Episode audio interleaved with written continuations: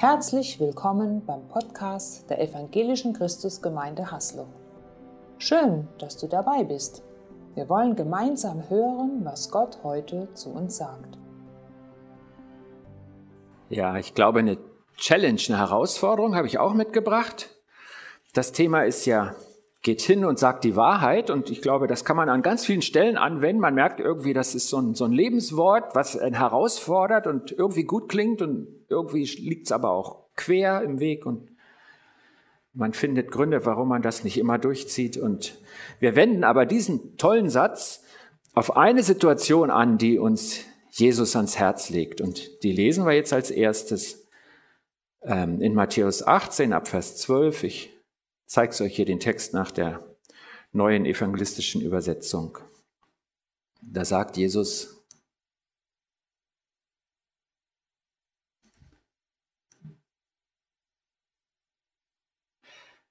Was meint ihr? Wenn jemand 100 Schafe hat und eins davon verirrt sich, lässt er dann nicht die 99 in den Bergen zurück und zieht los? Da könnte man auch sagen, geht hin. Und geht hin, um das verirrte Schaf zu suchen? Und wenn er es dann findet, ich versichere euch, er wird sich über das eine Schaf mehr freuen als über die 99, die sich nicht verlaufen haben. Genau so ist das bei eurem Vater im Himmel. Er will nicht, dass auch nur einer von diesen gering geachteten ins Verderben geht. Im Kontext vorher hat er über Kinder gesprochen und überträgt das auf alle Menschen, die so wenig Bedeutung wie Kinder damals in der Gesellschaft hatten. Sie hatten kein Mitspracherecht. Überträgt er das auch auf andere Menschen. Er sagt, er will nicht, Gott will nicht, dass auch nur einer von diesen, die wenig Gewicht haben, ins Verderben gehen. Wenn dein Bruder sündigt, dann geh hin, geh zu ihm und stell ihn unter vier Augen zur Rede. Und wenn er mit sich reden lässt, hast du deinen Bruder zurückgewonnen. Wenn er nicht auf dich hört, dann nimm ein oder zwei andere mit und geh noch einmal zu ihm, damit alles von zwei oder drei Zeugen bestätigt wird. Wenn er auch dann nicht hören will, bring die Angelegenheit vor die Gemeinde. Wenn er nicht einmal auf die Gemeinde hört, dann behandelt ihn wie einen Gottlosen oder Betrüger. Ich versichere euch, alles, was ihr hier auf der Erde binden werdet, wird im Himmel gebunden sein. Und was ihr auf der Erde lösen werdet, das wird im Himmel gelöst sein. Und auch das versichere ich euch, wenn zwei von euch hier auf Erde, auf der Erde eins werden über irgendeine Sache, die sie erbitten wollen, dann wird sie ihnen von meinem Vater im Himmel gegeben werden. Denn wo zwei oder drei in meinem Namen zusammenkommen, da bin ich in ihrer Mitte. Der letzte Vers, das ist so einer meiner Lieblingsverse und da denke ich mir, ach, was für eine tolle Zusage und ich habe gemerkt, wie oft ich ihn aus dem Zusammenhang nehme, in dem er steht. Und hier können wir deswegen mal gucken, in welchem Zusammenhang Jesus das gesagt hat. Zwei oder drei in meinem Namen zusammenkommen, das gilt ja auch für uns heute Morgen, da bin ich in ihrer Mitte. Jesus ging es hier um das Zurückgewinnen eines Bruders. Worum geht es in dem ganzen Text? Ich habe es mal ein bisschen markiert. Das sind so die Kernverse in der Mitte. Die anderen drei davor und dahinter zeigen uns den Gedanken, den Jesus verfolgt, was er damit möchte.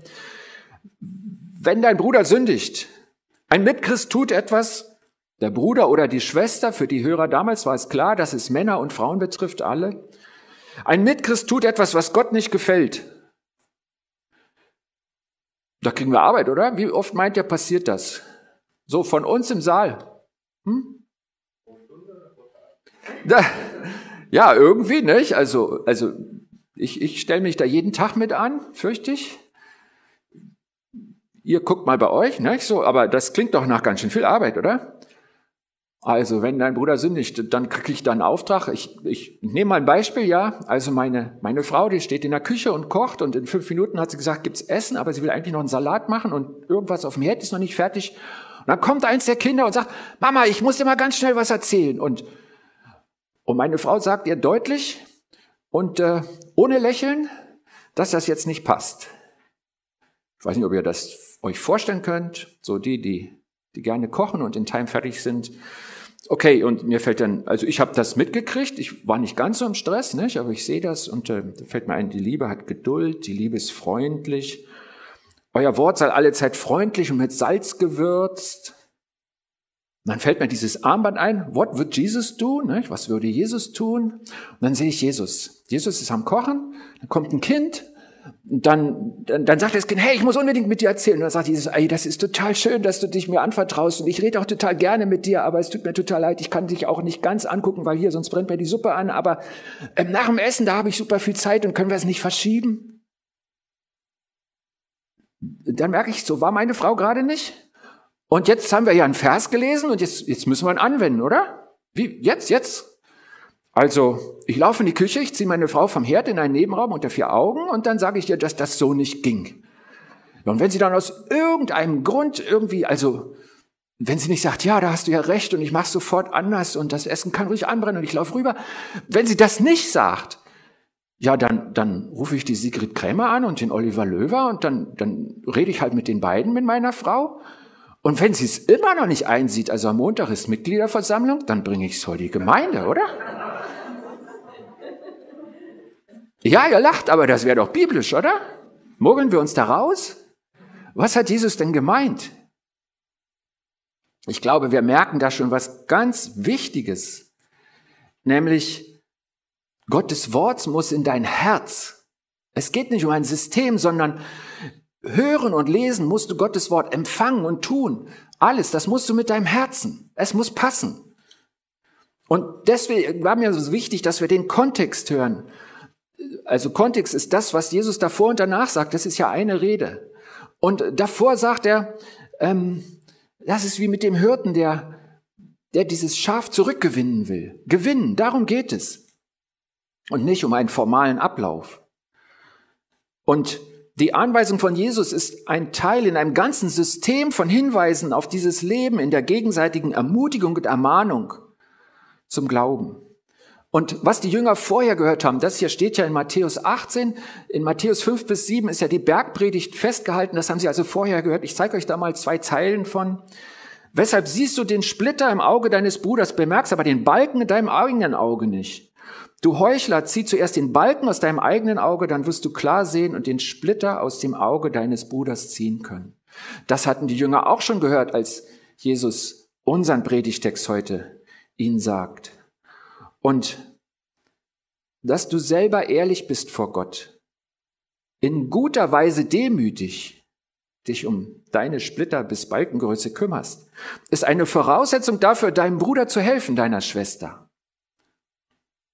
Deswegen sage ich, also Gottes Wort ist gut, weil man findet eine Linie drin und man pickt nicht ein Einzelvers raus. Wie also helfe ich dem Bruder oder der Schwester? Ich hatte vor einigen Tagen ein Telefongespräch in dem mich etwas harte Worte trafen. Und die haben mich bekümmert. Am nächsten Morgen hatte ich eine Sprachnachricht auf meinem Handy und die andere Person hat sich für den Ton entschuldigt und ich habe gemerkt, es ist entlastet, es ist gut. Und dann habe ich so gedacht, hätte ich gleich was gesagt, hätte ich vorher eingegriffen mit einer Ermahnung, wäre alles schlimmer geworden und nicht zum Besten. In vielen kleinen Fällen genügt meistens kleinen, also Sünden, nicht? das, Jesus macht es nicht genauso, genügt meistens, wenn ich gar nichts tue. Weil die Person selber merkt, dass ihr Verhalten nicht gut war. An mir selber sehe ich, ich merke fast immer selber, wenn ich nicht so rede und handle, wie es Gott gefällt. Oft sofort. Manchmal ein bisschen später, dass das Gewissen klopft. Zurück zu mir und meiner Frau. Wie unterstützt sie mich? Wie unterstütze ich sie? Meistens genügt ein Blick zwischen uns und man weiß, was der andere, der gerade nicht so unter Dampf ist, gerade sagen will. Aber wenn der Fall mit mehr Emotionen verbunden ist, wenn die Augen Feuer sprühen, nicht, dann, dann haben wir gelernt, es nicht sofort anzusprechen. In Deutschland sagen wir da nicht Öl ins Feuer gießen, sondern dem anderen die Zeit zu geben, sich zu beruhigen. Und ich glaube, so klärt Gott die Mehrzahl aller meiner Sünden. In anderen Fällen spricht einer den anderen an und wir reden darüber. Und weil wir sicher wissen, meine Frau und ich, dass wir uns lieben, steht die Ermahnung des Ehepartners auf der Basis, auf der ich eine Ermahnung annehmen kann. Und ihr Lieben, genau so sieht Gott auch die Ausführung dieses Verses in der Gemeinde. Gemeinsam nachfolgen heißt, dass wir uns lieben sollen und damit fängt das Gemeindeleben an. Und so ein Merksatz, wie willst du den anderen gewinnen, wenn du ihn nicht liebst? Ohne Vertrauen zwischen euch ist ein gewinnendes Ermahnen nicht möglich. Wenn es die Basis nicht gibt, dann führen die Worte, die wir heute gelesen haben, zum Krieg und nicht zum Gewinn. Was Jesus hier erzählt, das greift in gesunden, bestehenden Beziehungen unter Menschen, die Jesus nachfolgen, also Christen, und bei schwerer wiegenden Fällen. Also ich vergleiche das mal mit einer Wunde. Wenn du einen kleinen Kratzer hast, ist es besser, du lässt es an der frischen Luft und wenn du alles zukleistert, heilt es langsamer. Und was wir hier haben, das ist der Medizinkoffer bei größeren Wunden. Und trotzdem sage ich, wenn wir in den kleinen Fällen nicht gelernt haben, zu arbeiten, an uns zu arbeiten, wird die Lösung des großen Falls scheitern. Was könnten Fälle in der Gemeinde sein? Beispiele. Das ist einfach wieder die Kernverse aus unserem Text. Ich sehe, wie jemand seine benutzte Tasse in der Küche ins Regal stellt und nach Hause gehen will. Also wir haben Outdoor-Party und es sind noch einige da und es sind dann immer wenige, auf die theoretisch das Aufräumen fällt. Ich bin dabei und ich sehe das. Was, was machst du? Was ist deine Reaktion?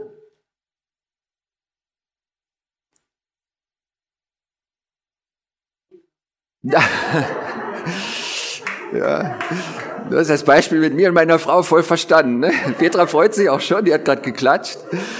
Okay. Ja, das ist erstmal, jetzt klatscht Petra wieder. Du stellst sie in die Spülmaschine. Ich lese euch mal den Text vor, von dem ich fürchte, dass die meisten oder dass einige ihn aufblättern. Text ist in 1. Pharisäer 4, so ab Vers 5 ungefähr. Da steht, siehst du deinen Bruder sündigen, brich keinen Streit vom Zaun. Denn selig sind die Frieden bewahren. Aber merke dir sorgfältig sein Verhalten, denn Wissen ist Macht. Rede nicht mit ihm darüber, sondern ziehe dein Bruder, deine Schwester ins Vertrauen. Vielleicht hat Gott sie ja ausgewählt, es mit ihm zu klären und du bist das Problem los. Außerdem tut es dir gut, über die Fehler des anderen zu sprechen. Es schafft ein geheimes Vertrauen zwischen dir und der Person, die du einweist. Es schadet ja dem Sünder nicht, wenn ihr vermeidet, dass er eure Gespräche hört. Richtige Kommunikation ist so wichtig in der Gemeinde. Der Brief ist noch länger, ich will jetzt nicht weiterlesen. Also, der Text ist frei erfunden. Das mal ganz vorneweg, den ersten Pharisäer 4. Wenn es ihn gibt, steht er sicher nicht in der Bibel. Das war einfach nur so, ich habe mal versucht, Verhalten aufzunehmen. Ich glaube, wir denken es gar nicht durch, aber ich, ich weiß nicht, ob mich der eine oder andere Gedanke da drin nicht treibt zu meinem Handeln. Ich weiß nicht, ob ihr euch auch, wen ihr überzeichnet darin gefunden habt, vielleicht teilweise. Ich bin ganz sicher, die meisten von uns haben Angst vor solchen Gesprächen. Ich glaube, ich würde eher zu denen gehören, die die Tasse nehmen und sie in die Spüle stellen. Warum haben wir Angst vor solchen Gesprächen? Disharmonie, ne? Ja? Wir spüren, dass es Ärger geben könnte, oder? Wir haben Angst vor der Reaktion des anderen. Oder wir wollen uns kein zusätzliches Problem aufladen, dem möglichen Konflikt ausweichen. Aber haben wir die Wahl zwischen Matthäus 18 und 1. Pharisäer 4? Irgendwie nicht, ne? Was wäre, wenn wir jetzt nach Jesu Wort handeln? Was, was muss ich sagen? Also wir sind bei dem Fall, da landet eine dreckige Tasse im Regal, einen der leeren Fächer, und, und die Person will gehen. Was könnte ich sagen?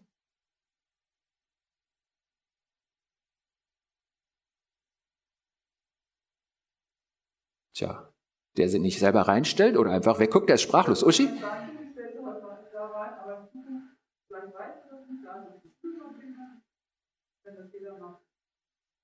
Boah, du triffst dich in der Mitte. Das ist cool. Du sagst, ich mach's heute, aber genau. Ja.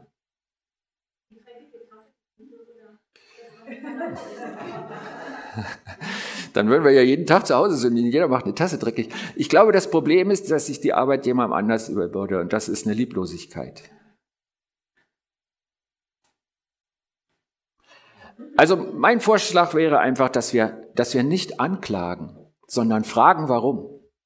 Ich glaube, ähm, dann stehen wir auf einer anderen Stufe im Gespräch. Wenn wir sagen, du, ich habe das gesehen und ich habe es nicht verstanden, wie ist denn das passiert? Ich, ich, ich denke, also ich selbst würde es nicht so machen. Kannst du mir sagen, warum du das so handelst? Also Fragen ist, glaube ich, ein sehr guter Einstieg und nicht Anklagen. Vielleicht gibt es ja ein, Erklärung für das Verhalten des anderen, die ich nicht wusste. Also keine Ahnung, was da die Erklärung sein könnte. Vielleicht hat die andere Person ja ein kleines Baby und die Windel ist voll und sie hat die Wechselwindel vergessen. Sie hat Angst, erkältet sich und will noch schnell nach Hause. Irgendwas, was sie mir erzählt, wo ich dann merke, wie sehr die Person im Stress ist und dass ich mir denke, okay, dann, dann stelle ich sie halt weg und sie wird wahrscheinlich nicht immer so handeln. Also vielleicht gibt es ja wirklich eine Antwort, die ich nicht sehe. Nicht anklagen, sondern fragen, warum. Und das Zweite könnte auch das Erste sein, liebevolle Worte finden. Weiß nicht, vielleicht auf die hinweisen, die dann aufräumen müssen. Da war ja die Uschi gerade nah dran mit ihrem Vorschlag. Diesmal mache ich's, aber ähm, vielleicht weißt du es nicht. Die gehören dahin, die Tasten. Genau. Und ihr Lieben, ich würde nicht weitergehen als bis zu diesem Gespräch in dem Fall von der Tasse. Wenn der andere schroff reagiert und das Gespräch schlecht endet, abwehrt, dann wäre nach meinem Empfinden eher dran, an der Beziehung zur Person zu arbeiten, als an der dreckigen Tasse. Wir nehmen mal einen zweiten Fall. Du siehst, wie jemand 20 Euro aus dem Kollektenkörbchen nimmt. Da hinten, ja, die Leute verziehen sich schon, das ist da un, unbemerkt, steht das da rum. Du siehst, da zieht jemand einen 20-Euro-Schein raus. Nehmen wir mal an, du siehst, das ist auch tatsächlich der Pastor, der Carsten, der zieht da 20 Euro raus. Ich habe mal eine Frage an dich. Was passiert denn, wenn du nichts sagst? Ja, entsteht Misstrauen, ne? Dann, dann geht so ein Gedankenkarussell, ne? Irgendwie, ich glaube, wenn du es nicht einsprichst, wirst du noch Jahre später den anderen mit innerer Anklage oder zumindest Zweifel ansehen. Ist er ein Dieb? Und deine Gedanken über ihn, die beginnen Kreise zu ziehen. Wie oft macht er das wohl noch? Ich sehe ihn ja nicht immer, das war ja jetzt ein Zufall. Kann ich sein Wort überhaupt noch glauben, wenn er doch ein Dieb ist? Und Gift strömt aus und kann sich in deinen Gedanken ausbreiten weil du nicht die frische Luft der Klärung hineinlässt. Und dass du dich mitschuldig machst, was die Johanna uns gesagt hat, das kommt noch dazu. Okay, dann wieder die Frage, was sollte ich sagen?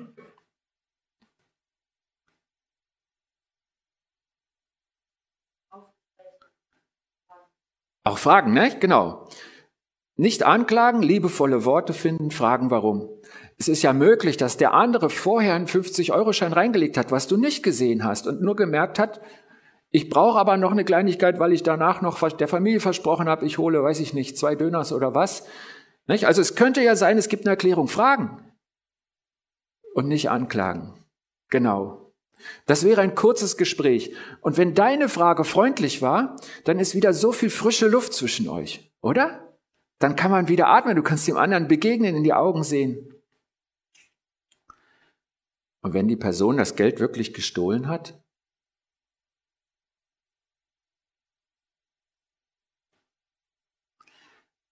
Also eins ist einfach mal ein Fakt. Du bist nicht der Einzige, der es gesehen hat. Jesus sieht es ja auch. Und Jesus liebt diese Person und sie sieht auch, dass diese Sünde ihn trennt von Gott, dass der Fluss von Gottes Segen, seiner Liebe, seiner guten Führung, seines Redens unterbrochen ist. Jesus weiß das und er ist bekümmert. Das steht mal fest.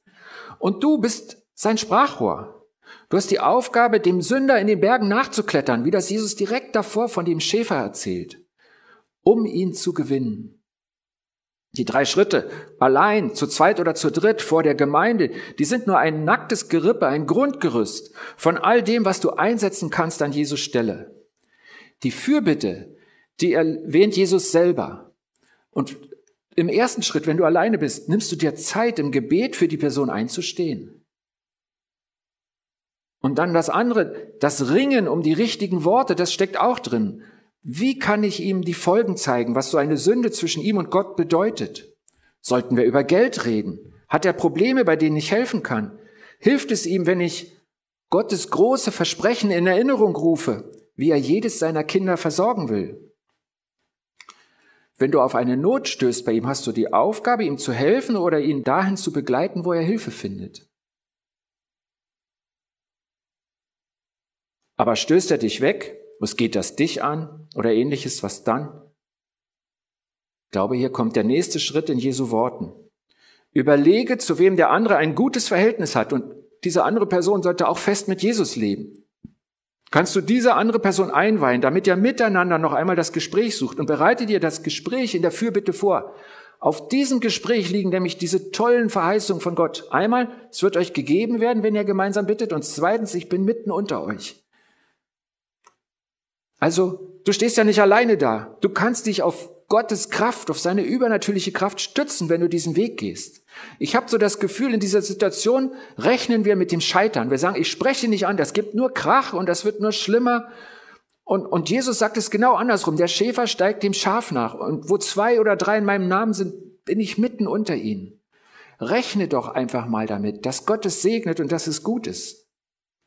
Wenn wir gemeinsam vor Gott treten und nach seinem Willen handeln, ist Gott mit seiner göttlichen Kraft mitten unter uns.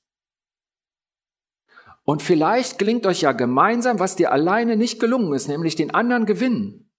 Und vielleicht hast du dann mehr Anteil dran, als du siehst, weil deine Worte im ersten Gespräch, die der andere abgewehrt hat, trotzdem in seinem Herzen gewirkt haben und du so das lösende zweite Gespräch mit Jesu Hilfe vorbereitet hast. Okay, und wenn sich der andere wieder verweigert? Nur ganz kurz, die Sünde, für die ich keine Buße tue, schadet zuallererst mir, dem Sünder. Der Sünde sollte es der Tod, sagt uns Gott. Jede nicht vergebene Sünde hat den geistlichen Tod zur Folge. Deswegen hilft es nicht, bei unvergebener Sünde nachzugeben. Es hilft der betroffenen Person nicht. Und das Zweite, Sünde schadet der Gemeinde. Die Johanna hatte gesagt, was passiert dann? Da mache ich mich mitschuldig. Wenn Sünde unter uns wachsen kann, egal ob es viele wissen oder nicht, belastet diese Sünde auch die Gemeinde. Es gibt bei Gott auch eine Verantwortung für die Gruppe und nicht nur für den Einzelnen. Sünde trennt uns auch als Gemeinde von Gott. Es gibt eine erschütternde Geschichte, einen Bericht äh, im, im Buch Josua, in Josua 7. Da hat das Volk angefangen, das verheißene Land einzunehmen und die erste Stadt, eine große befestigte Grenzstadt Jericho, die fiel nicht durch militärische Überlegenheit, sondern durch das Handeln Gottes und sie können sie einnehmen. Und dann gibt's eine kleine Stadt in den Bergen, liegt viel höher, aber viel kleiner und sie schicken einen kleinen Trupp dahin.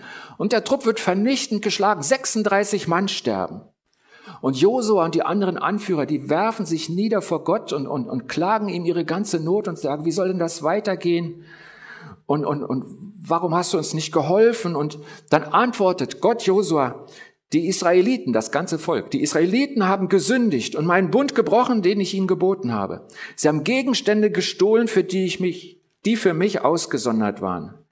Deshalb können die Israeliten, das ganze Volk, vor ihren Feinden nicht bestehen und müssen vor ihnen fliehen.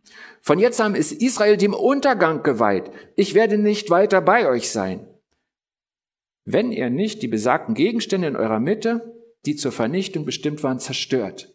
Und dann sagt Gott, ich zeige dir lose, große Gruppe, kleine Gruppe, ich zeige dir die Person und die musst du bestrafen. Der Teufel redet uns ein, dass Sünde nicht so schlimm ist. Aber das sieht Gott anders, weil es eine Lüge ist. Und Gott weiß das und er sagt es uns ganz klar. Und deshalb sollen klare Sünden auch klar vor die Gemeinde. Okay, und jetzt haben wir noch ein drittes Problem und dazu noch ein drittes Beispiel. Oft geschieht ja Sünde im Verborgenen. Also wer weiß schon, ob der verheiratete Familienvater fremd geht. Er wird es mit allen Mitteln verbergen, oder? Du wirst also sehr wahrscheinlich nur einen Verdacht haben oder du hast ein Gerücht gehört. Was nun? Und hier kommt wieder die Frage nach deinem Verhältnis zu der anderen Person. Habt ihr ein gutes, geschwisterliches Verhältnis zueinander? Liebst du ihn als deinen Bruder und hast du diesen Verdacht? Dann frage Gott, ob dein Verdacht begründet ist. Die Worte Jesu gehen von Fakten aus. Wenn du sie nicht hast, wenn es nur ein Gerücht ist. Es ist ja so, wenn du deinen Bruder beschuldigst und es stimmt nicht, verletzt du eure Beziehung und du handelst nicht im Namen Gottes. Also frage Gott. Und wenn Gott ein Interesse daran hast, dass du sein Sprachrohr bist, wie wir es ja eben schon mal entwickelt haben, ich glaube, er wird dir die Wahrheit zeigen. Oder er will nicht durch dich handeln. Wird dir der Verdacht zur Gewissheit, sprich ihn an. Wieder mit der Frageform, in Liebe und mit dem Ziel, ihn zu gewinnen. Und den weiteren Lauf könnt ihr euch vorstellen. Wir haben ja hier so eine Richtung, die Jesus zeigt, mit vielen Ausstiegsmöglichkeiten für die Person, die von der Sünde betroffen ist. Soweit also die Aufforderung von Jesus. Und meine Frage ist, warum handeln wir so oft nicht nach diesen Worten? Warum suchen wir einen Grund, den anderen nicht anzusprechen und reden uns ein, Streit hilft niemand, andere kennen ihn besser, die sollen reden. Für viel schwierige Gespräche ist der Pastor zuständig oder die Seelsorgeexperten, jedenfalls jemand anders. Ich glaube, ein Grund ist, der uns bremst, ist, dass wir, dass wir Missbrauch kennen.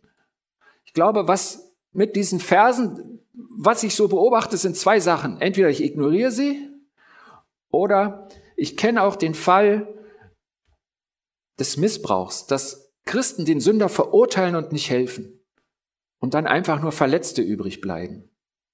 Und aus Angst vor dieser Verurteilung, glaube ich, blocken oft beide Seiten das reinigen Gespräch ab. Der, der was gesehen hat und der, der was getan hat. Sie wollen beide nicht. Die sagen, also das, das führt doch immer in die Katastrophe und nein. Kennst du das? Ich sage dir, warum du trotzdem handeln sollst. Zum einen, weil Gott es dir gezeigt hat. Das ist ja kein Zufall, dass du das siehst. Also da mit dem Schein und der Küche und so, warum kommst du gerade da vorbei? Gott hat es dir gezeigt. Und damit hat er ein Ziel. Und weil du selber in der Herausforderung wächst. Du solltest handeln, weil du selber in der Herausforderung wächst. Gott will, dass du sein Bote bist. Nicht nur der andere, der Älteste, der Pastor, du selbst. Und Gott legt dir Herausforderungen in dein Leben, weil er möchte, dass du geistlich an ihnen wächst. Jede Herausforderung, die ich mit Gott durchlaufe, stärkt meinen Glauben. Du bist nicht Zuschauer im Reich Gottes. Du bist einer seiner Boten, Botschafter an Christi Stadt. Wenn Gott es führt, dass du die Sünde des Bruders oder der Schwester erkennst, will er immer an euch beiden handeln, an dir und an deiner Schwester, deinem Bruder. Er will immer an beiden handeln. Gott hat uns alle zu Königen und Priestern gemacht. Das sagt uns sein Wort. Und deshalb ist Jesu Wort aus der Bergpredigt mit dem Balken in deinem Auge auch so wichtig. Bist du bereit dazu, dass Gottes Liebe auch an dir arbeitet? Bist du bereit, deinem Nächsten in Liebe zu dienen und darf Gottes Liebe dich verändern? Ihr Lieben, ich selber, ich habe Angst vor solchen Gesprächen. Aber ich habe schon einige geführt und ich sage euch, es ist gut. Es ist gut, nicht den bequemen Weg zu suchen, sondern Gottes Auftrag zu erfüllen. Es ist gut, um die Schwester, um den Bruder zu ringen. Es ist gut, Gottes Liebe praktisch umzusetzen, auch dort, wo es schwierig ist. Geh hin zu deinem Bruder, zu deiner Schwester und sage die Wahrheit. Glaube nicht heimlich deine eigenen Gesetze nach 1. Pharisäer 4. Lebe nach Gottes Wort und Gott wird dich segnen. Eine Herausforderung. Du sprachst von einer Challenge. Ich glaube, Gott gibt sie uns. Ich möchte beten. Jesus, ich habe Lieblingstexte und der gehört nicht dazu. Aber ich danke dir, dass du so klar bist und dass dein Wort Wahrheit ist. Und ich danke dir, dass du uns die Augen dafür öffnest, wie du es wirklich gemeint hast. Und ich möchte zu dem Schäfer werden und nicht zu einem Richter, der andere verurteilt. Aber ich möchte mich von dir gebrauchen lassen. Ich bitte dich, dass unter uns die Wahrheit fließt und dass die Wahrheit frei macht weil du in unserer Mitte bist, so wie du es versprochen hast. Danke, dass wir einander begleiten dürfen auf dem Weg des Glaubens. Danke für diesen Tag der Begegnung unter Menschen, Geschwistern. Danke für die kommende Woche. Danke, dass du da bist. Amen. Schön, dass du dabei warst. Sicher war etwas Wertvolles für deinen Alltag dabei. Wir wünschen dir eine gesegnete Zeit.